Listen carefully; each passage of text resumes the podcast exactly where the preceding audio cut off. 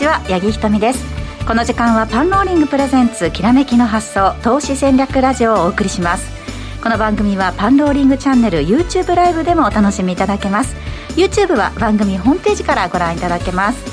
さあそして今日は和島さん電話でのご出演ですね。和島さんよろしくお願いします。こんにちはよろしくお願いいたします。なんかこう初めて和島さんとリモートでやり取りするので若干緊張してるんですけれども。そうですねはい。わた私もです。あ本当ですか。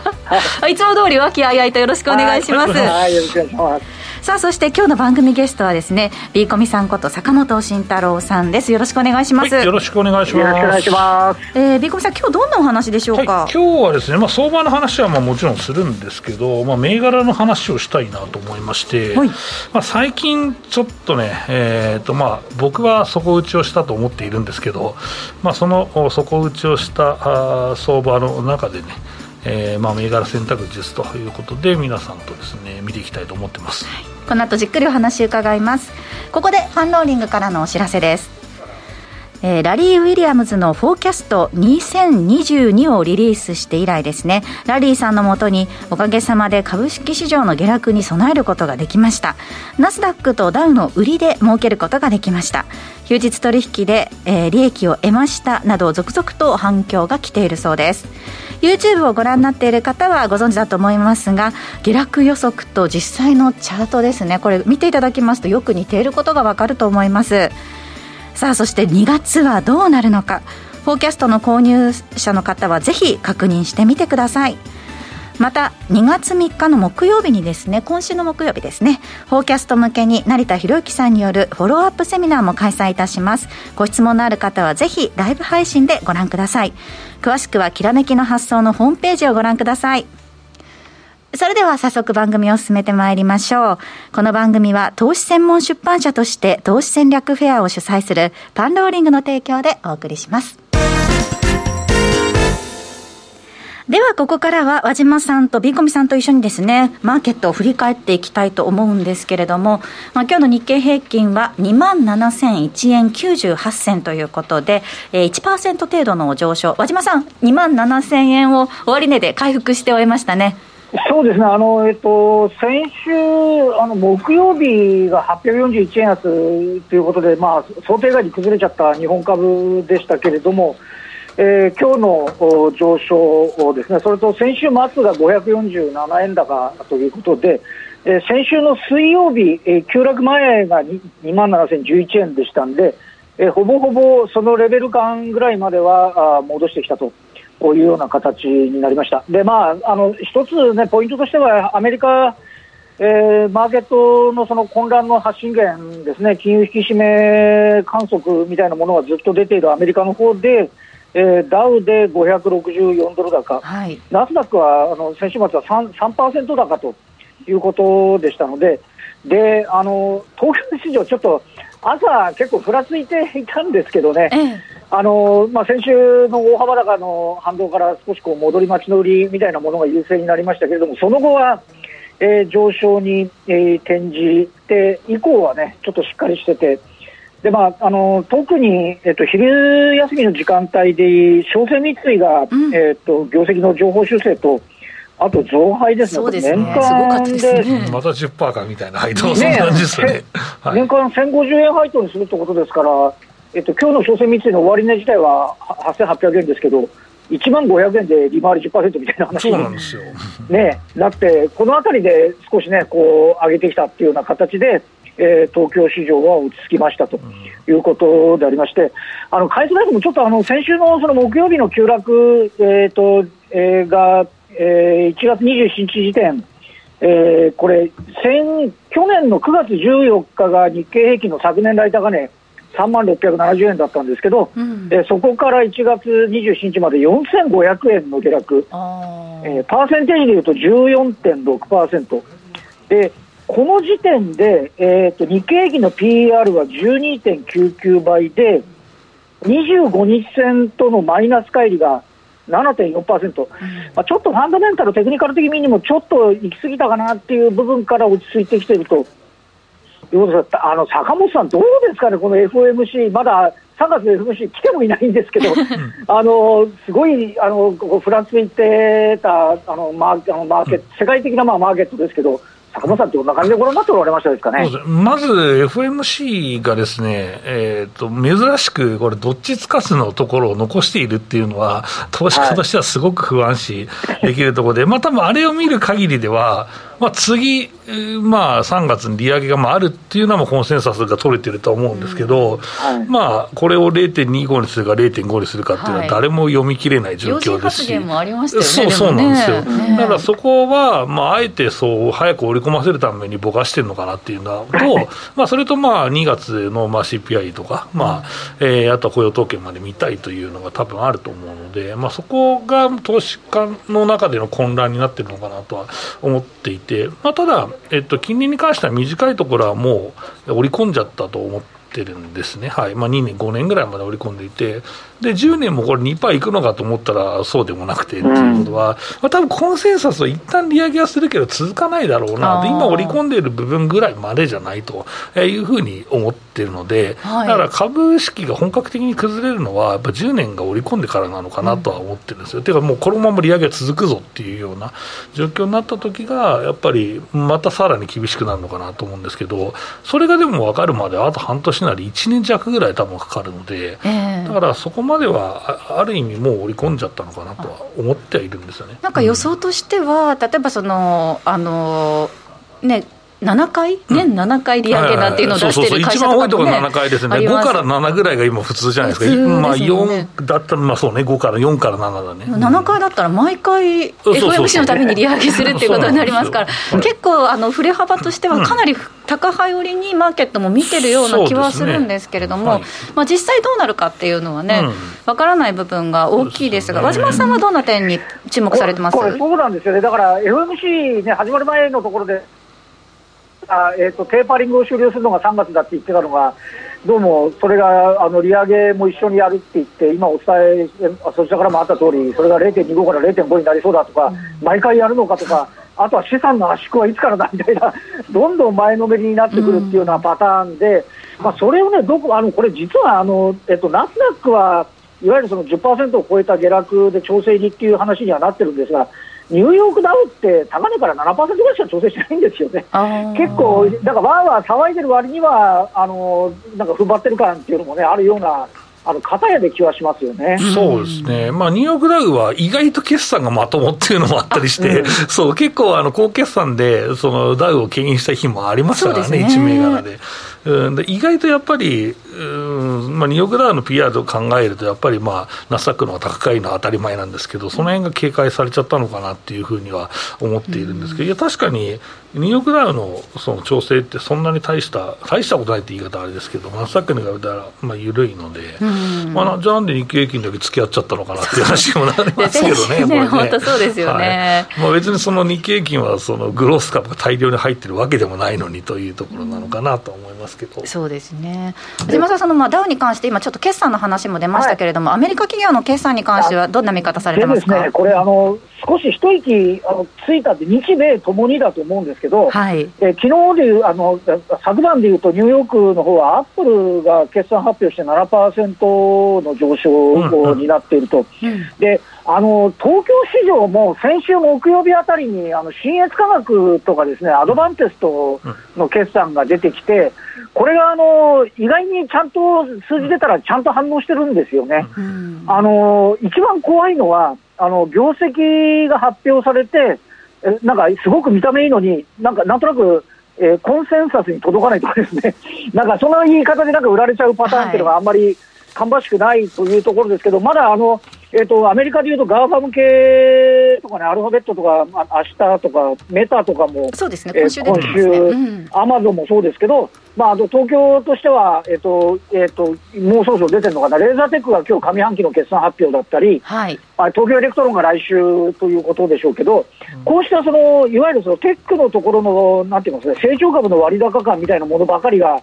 えー、下落調整過程では言われていたので、うん、このあたりが、あの、決算出て、まあ、それをね、なんかあの素直に反応してくれるかどうかっていうのは、これ日米ともにこの決算については、え非常に重要なポイントではないか、でその序盤としては、まあまあ、あの少なくともなんか、あのうんざりするほど売られるみたいなことはなかったことは良かったかなというふうには思いますよね。そうですね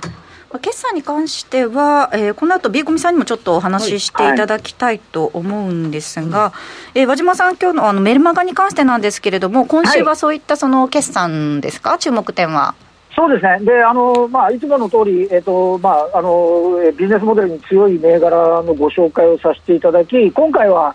えーと、今週のピックアップっていうところで、マーケットが荒れているので、まあ、特にその、えーと、今回のそのマーケットの荒れた要因と、今後の、まあ、2月のマーケットの見通し、そしてそのポイントとなる、えー、決算スケジュール等について、えー、触れさせていただいてます。またあの今週のピックアップは、今週のポイントとしては、あの今度、兄 IPO があの今週3日から2月再開して8社あるわけですが、はい、はい、であのちょっと荒れた要因がね、需給要因だったんですけど、むしろ小型の IPO ばっかりのこの2月の案件のところで、まあ、果たしてね、少しこうこのマザーズの反転というものがあ見込めるかどうかっていう、その辺についての、えー、解説なんかもさせていただいております。はいえー、和島さんのメルマガ和島秀樹の銘柄選択術詳細は番組ホームページから今すぐお申し込みくださいそして先ほどあのちょっと言及あったレーザーテックなんですけれども4時にあの決算を出しまして、まあ、従来の予想を据え置いてきたということで、ちょっと市場はね、あのコンセンサスとしては上振れを予想していたので、まあ、そのあたりをどうマーケットが捉えるかというところになりそうですね。これあのあの上半期、あのえっと、あの第一四半期、大幅減益だったんですよね。うん、で、えっと、ちょっとまだあの決算のあの説明資料が出てないんですけど、はい、これ、あの上半期7から12は6%の増益に転換してます、要はこれ、直近の3か月は結構いい状況になっているということ、うん、であの第一四半期は大幅減収減益だったのに、株価はあの上昇してたんですけど、はい、それはえーと、受注が67%ぐらい増えてたんですよ、第一四半期の段階で。ちょっとああの手元の資料だけだと、まだこの受注の状況自体は分かりませんが、えええっと明日、えっと夕方、アナリスト説明会があるんですけど、まあ、そこまでに、えこの受注の状況等についても開示が出てくるかどうかっていうところで、あのむしろ足元の数字というよりは、受注状況の方が、うん、なるほどえポイントになってくるんじゃないかなと、個人的には思っておりますここからまだ数字出てくるということですね。はい、ねはい、6920レーザーテックですが、今日は2万5075円、5%近い上昇で終えています。この後は本日のゲスト、坂本さんにじっくりお話を伺います。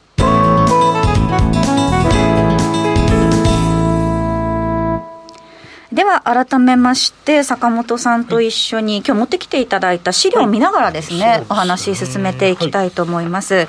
えー、先ほどもお話ありましたけれども、まあ、あの業績に関してですね、はい、アメリカのことに関して、やっぱ好調という話でしょうか？そうですね、えー、まあ、序盤は金融機関が、まあ、思いのほか良くなかったっていうのがあって、まあ、そこのまあ背景はあ、まあ、トレーディング益が欠けてたっていうところが一番大きかったのかなと思うんですけど、まあ、一応トレーディング益ってその相場が動けば結局、まあ、あ仲介業者みたいな形なので、まあ、その分動く分、まあ、マージンが取れるというような形なんですけど動いていたものの、まあ、前四半期よりはちょっとマイルドだったかなっていうところはあって、まあ、後半はちょっと動いてましたけど、うん、あまあそこがまああって減益なのと、まあ、ただ、えっと、ずっともう屋台骨となっている、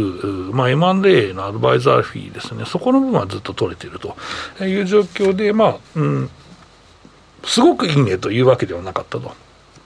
いうのが、まあ、一つの、まあ、ポイントだったなと。いうのが、まあ、今回の、えー、話なんですね。はい、なので、うんとまあ、それから始まった、まあ、その4級の決算なんですけど、やっぱジャッジは厳しいですね、投資家の。うん、うんまあ、厳しい理由は、まあ、よくあるその米国って会社予想出さない会社が多いので、まあ、市場予想から上回った売上、まあ、一株益、最終益、上回ったかどうかっていうのは結構見られるんですけど、まあ、この上回った割合が1から3級だと、もうほとんどですね、えー、上回っていたと、もうこれがね、大体9割前後、予想より上回っていたと。いうことなので、まあ、文句のあまりつけどころがない決算だったんですけど、うん、まあ、今回ちょっとその、えー、ケチが、まあ、つきつけれそうなあ決算が多くなってきたっていうことと、まあ、その相場全体という言い方、まあ、さっきの和島さんの話あったんですけど、まあ、ダウは7%だろうっていう話あったんですけど、あのー、まあ、そのナスダックの下落が大きいという一つの理由として、まあ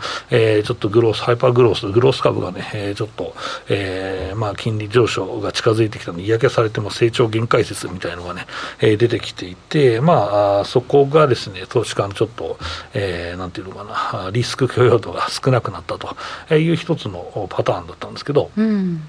まあでも、蓋開けてみると、この、えーと、ハイパーグロスの方も業績が、まあ、アップルも含めて良かったよねという話になっていて、で、ここをどう見るかが僕は多分ポイントになってくると思うんです。一番大事なところだと思っていて、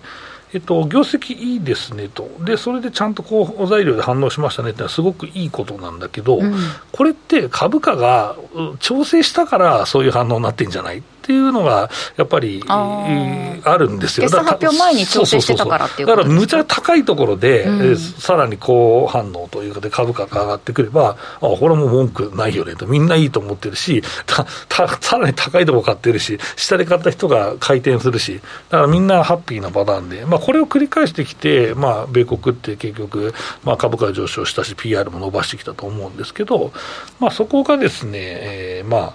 今回は、うんまあ、戻りきってない銘柄がたくさんあるので、うん、まあ、今後だからどうなのか、一旦買われてまただらだら売られるのかみたいな、えー、こともありますので、うん、ここがちょっとね、僕としては、うん、なんか、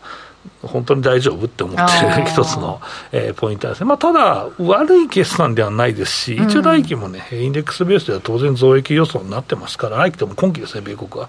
えー、なってますから、まあ、そこは全然あの大丈夫かなとは、えー、思っているんですけど、まあ、それが米国の決算で、じゃあ日本ってどうなんですかっていうと、日本は、まあ、岸田さんの政策云々というところで、まあ、株をやってる人はね、えー、かなり評価は低いんですけど、あのまあ、実際、じゃあなんで日本株下がったんですかっていうと、まあ、若干円高になりましたねとか言うんでも、でも全然円安水準ではあるんですけど、うん、まあ、戻りましたけどね。えー、ですし、まあ、えー、っとね、多分まあこれ、米国株が下がったからだねっていうんじゃないですけど、日本も、うんまあ、世界的にグロース株を売買している人がお金を引き上げたから巻き込まれたっていうのが強いと思うんですよ。うん、だから外国人が好きだった銘柄とか、成長株だねっていうのって、ものすごい下落幅がでかいじゃないですか。で、コメントにもあるんですけど、トップコン決算良かったですねとか書いてるんですけど、まあ、今日ストップ高しましたけど、まあ、え実際、まあ、業績いい悪い関係なくポジション外してた人がいたんだねと。で、業績見たら、やっぱこれは買わんとあかんということで、まあ、買ったような状況になっているんですけど、まあ、だから日本が決算見て、また自信つける相場で僕はなると思ってますよ。うんえー、なので、えーとまあ、冒頭にもお話はししたんですけど、えー、一応、コツンと来たんじゃないかな、うん、でこのコツンって、じゃあ、何で判断するんですかっていうと、まあ、大体雰囲気なんですよね。うん、投資家の雰囲気なんですよ、えー、そうそれでしか測れないから、えでもこれ、テクニカルで測れるんですよっていう人がいるけど、あれって結局、その瞬間って分かんないじゃん、うん、で結局、反発した後にあやっぱりここって3シグマで止まったねという話に結局なるわけじゃないですか、うん、だから雰囲気で見るしかないんだけど、はい、まあ、の雰囲気は今は。まあ今日のマザーズとか見ると、なんかちょっともう買ってもいいんじゃねえとか思ったとか、まあ、あとはあの、ね、某証券のそのね、えー、評価損率がね、ある程度いっちゃったとかね、えー、いうのもあると思うんですけど、だからまあ、一つ、でもね、今回はもう一つだけプラスの要件があって、はい、やっぱり業績がいいから日本株って買えるんだよねと、うん、で和島さんがさっき言っていた、えー、PR の話があったじゃないですか、か PR がもう13倍割れまでこれ言ってるんですよと、うん、え絶対的に安いし、情報修正をこの後インデックスベースで繰り返していけばね、はい、えー、そのまたね、12倍なり、12倍真ん中ぐらいまでいっちゃうかもしれないですよ。そうすると結構面白い展開にというか、まあ、下には硬いから、もう目つぶって買っといていい展開になる可能性って、ね、非常に高いですなるほど、和島さん、今の話伺って、そのマーケットの雰囲気っていうのは、何か感じるものありますか？そうですね、でまあ、先ほどのアメリカのそのテックの銘柄が反発してきてるっていうところと、今、先ほど今、あの坂本さんからあったように、あの PR の話ですと、あと、これ今、日経平均の一株利益って今2030円ぐらいだと思うんですけど、これがあの決算発表ごとにあのまさに切り上がっていくかどうかっていうポイントですよね。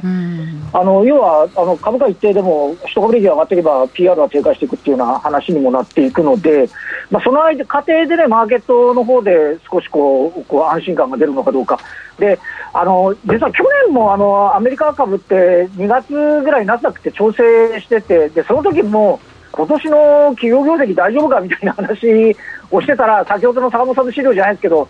徐々に徐々になんか、なんか調子いいぞみたいな話になって、うん、あの安心してた、まあ今年はあのもちろん去年と、えー、全く違って、そのえーと、金利の上昇の、ね、インフレ懸念というものがあるので、まるまるいけるかどうかっていうところはともかくとしても、えーね、企業業績はそれでもあのやっぱり、あのえー、なんて言いますかね、ニーズのあるものについては、えー、拡大しているかいけるのかどうかっていう、ちょっとその過度なこの短期間にあのあの金融引き締めの方を警戒した分が、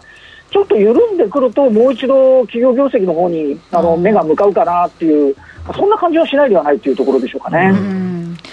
そういった状況の中で、えー、ビーコミさんには今年のセクター戦略ということで、資料を持ってきていただいていますけれども、まあ、セクター戦略は僕は、そのお金がその入り続けるもの、まあ、業績が動く、業績に対してプラスになる、まあ、政策である事象、まあ、これに対して、えーとまあ、銘柄選別をしていく、で銘柄の方は、えー、その事象があ業績に本当に寄与するかどうか、雰囲気じゃだめですよ、雰囲気投資すると、まあ、去年のレノバみたいなことになりますから、だからその、うん、雰囲気じゃなくてね、えー、ちゃんと、えー、この銘柄は、あまあ、このセグメントでこの政策が効いてきて、どれぐらい増益するのかというところまで考えてやらないと、うん、えー、まあ、結構大きな痛手を食らってしまうということになりますので、えー、人気勝負だという人もいるんですけど、まあ、お金が本当に入ってくるか、増益するかっていうことがポイントになっていると。まあ、そうすると非常に地味なね、えー、銘柄ばっかりになるんですけど、うん、やっぱり自動車関連がトップピックなのかなと思いますけどね。まあ、これ半導体のね、えー、まあ、不足とか、えー、言われたりとか、あとはまあ、そのパーツがいろんな、まあ、ハンドル以外のパーツ、まあ、僕この前車注文してますけど、ハンドルが実際届かないので、あ の、また1か月も言わしたので、10月に注文を入れて5月納車ですみたいになっちゃったんですけど、長いですね。そう、別にマイナーな車でもないんだけどね、うん、なんだけど、まあ、そんなことが起こっていてですね、サプライチェーンの部分もあるんですが、えー、まあでも、こんな中でもトヨタは業績いいわけであって、でここは、うんまあ、車体車両価格の上昇がマージンの増加を生んでいると、えー、これは背景は電気自動車が高いからですよ、ガソリン自動車も電気自動車に値段近づけても誰も文句言って、文句は言うけど売れんだよっていう話になっちゃうと、えー、それで売って買ってくるわけじゃないですか。ということは、その分マージン取れるし、米国の販売の仕方なんてマージン商売だから、うん、実際在庫が少なかったら、マージン薄くてバンバン売れるわけですよと。えー、なると、まあ、来期もそれが続くんで、まあ、どこでもいいですよ、別に。あの来期は少なくともですね、えー、今期よりはその生産の、まあ、環境は良くなるはずなので、だったら、もうそのまま来期も、えー、自動車今買ってずっと持っとけば、えー、実際台数も増えるし、マージンも取れるし、円安で儲かると、うん、えー、いうことなんで、もうここがトップウィックで、ここを買わないとですね、あのまあ、うん、安心した値があんまりない投資は、やっぱここ買うんだろうね。うん、と思います、まあ、でも年始にちょっと上がっちゃったじゃんっていう、もう目つぶって買えっていう話ですよ、でなんかアクシデントあったら難品しろというところで、僕はいいと思いますと。いうところですね、まあ今日は1銘柄、1セクターだけで、まあ、あと延長戦でちょこっと残りできたらなと、えー、思うんですけど。そうですね、はい、その後ポートフォリオ例や、またあの銘柄のピックアップ方法などもね、ちょっとお話伺っていけたらと思います。えー、和島さん、その自動車セクターに関していかがですか、今の話、自動車に関して言うと、あのなんていうんですか、会社ですもあのトヨタの上半期の、ね、決算の時に販売台数を下方修正して、でも為替の円安で、えー、利益は上方修正ですと、で株価の方はストレートに反応する、まあ、すなわち、えー、挽回生産の来期の分っていうのをね、まだこれからのりしろとしては残してき、えー、ていて、えーまあ、非常にね、それが半導体不足だったり、サプライチェーンの問題だったりっていうところで、トヨタに薬剤に出ても、まあ、ほとんどびくともしないっていう展開ですし、うん、でえーと、車が伸びるっていうこと自身が、やはりその車載用の,、ね、あの電子部品ですとか、まあ、これも不足の、まあ、要因にはなってますけれども、えー、ガソリン車であっても、やはりここの、ね、部品のところでしたり、関連のところっていうのも、えーまあ、あの要は自動車周りっていうのは、裾野が非常非常に広いので、まあ、こうしたその裾野の広いところのが、まあ、来期の、えー、挽回生産による業績の改善期待っていうのがね、えー、残っているっていう点では、非常に、うん、あのこの辺りのセクターは確かに私もいいかなというふうに思いますね。はいえー、その他のセクターでしたりとか、ポートフォリオ例は、この後の延長戦でしっかりとお話を伺っていきます。ここで、えー、マクロ分析と銘柄研究、株の通信スクール月例講義からのお知らせです。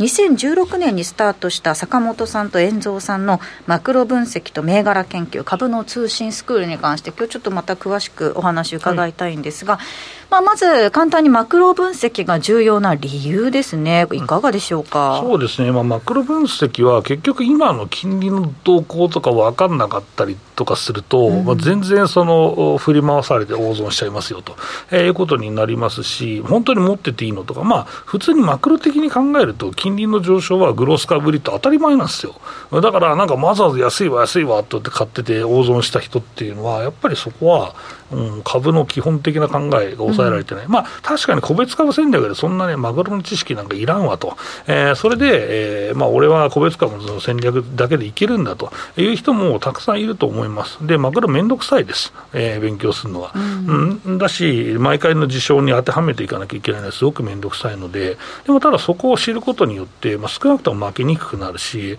まあ、今回の相場はさすがに新興株手出せないよねってなると思うので、まあ、ここはまあ長くこれから相場をやっていくと考えている人は、ぜひ抑えてほしいところだと思います。はい、えまあ、遠藤さんは特にこの業界長いんでね、うん、非常に遠藤さんのこのマクロの分析、